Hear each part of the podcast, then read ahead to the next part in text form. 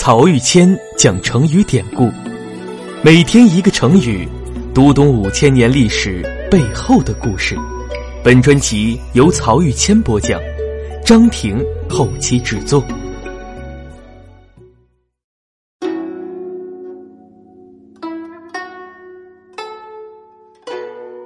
这一讲我们分享的成语是“寻章摘句”。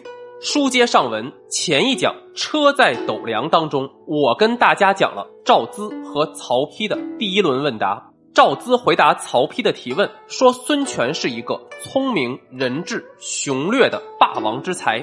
曹丕听完当然不大开心，因为赵资极力称赞孙权，也就是不露声色的在贬低魏国君臣。于是啊，他问了第二个问题：孙权也知道读书吗？这个问题看似比较突兀，但曹丕这么问却是大有深意。我们知道，无论古代还是现代，统治者的文化素质是衡量一个政权发展潜力的重要标准。这里的文化素质，并不是指能背多少首诗词，能写多漂亮的文章，或者艺术水准有多高雅。而指是否具有纵览古今的格局和驾驭天下的战略能力，这一部分是靠天生，一部分是靠在实践中的锻炼，但更靠从历史智慧中汲取经验和教训。怎么从历史智慧中汲取经验呢？当然只有靠读书。所以对历代帝王来讲，学习史书都是必不可少的。文化程度高的，像汉光武帝，是手读试卷。文化程度不高，甚至不识字的呢，就请有文化的大臣来给自己讲解。比如汉高祖刘邦，就让陆贾把历代成败兴衰的教训总结起来，写了一部《新语》。而不识字的少数民族君主，比如石勒，就采取听的方式，一有空闲就让人给他读史书听。所以，曹丕在这里问赵资的，其实不是读不读书的问题，而是在说：既然你把孙权吹捧得如此高，那他真的有治理国家的能力吗？对于这个问题怎么回答？不知大家还记不记得，在刮目相看那一讲中，孙权对吕蒙说的那番话。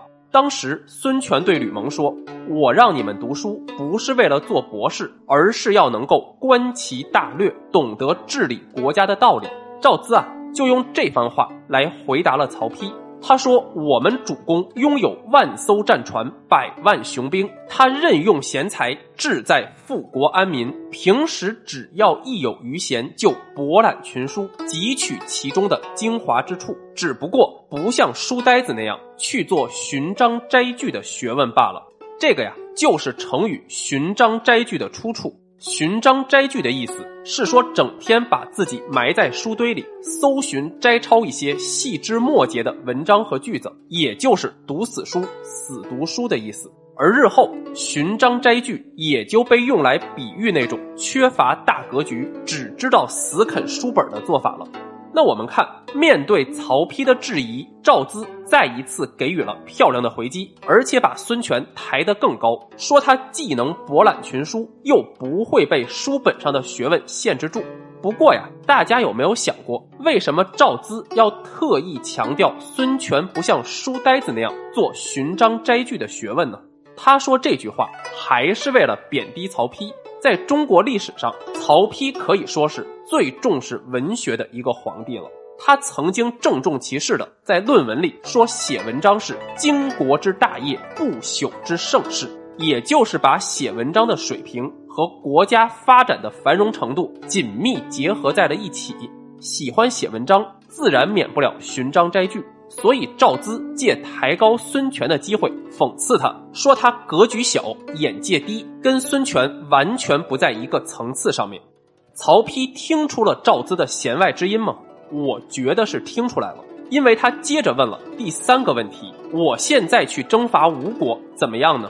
如果赵资表现的谦卑、恭顺、爱面子的曹丕是不会问这个问题的。他发现赵资竟然敢当面讥笑他没有格局，就打算用强大的兵力去恐吓一下。结果呀，赵资第三次把曹丕给顶了回去。他直接回答：“大国可以派出征讨的军队，我们虽然是小国，但也不是没有防御的办法。”曹丕再问：“难道吴国不怕魏国吗？”赵资说：“吴国带甲百万，长江和汉水就好像我们训练水军的池塘一样，有什么好怕的呢？”几番交手下来，曹丕没话说了，才问出了那句：“吴国像你这样的人才有多少呢？”这也才引出了上一讲中我们分享的成语“车载斗量”。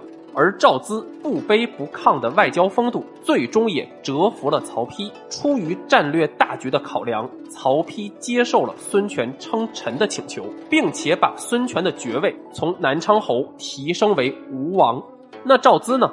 他从北方载誉而归后，当即劝孙权，不如趁这个机会正式建国称王。孙权采纳了他的建议。公元二百二十二年，就在火烧连营、打败刘备大军的当年年底，他改元黄武，仍然号称吴王。从这一年呀，孙吴政权正式建立，从此三国鼎立的局面正式形成。直到五十八年以后，才重新归为一统。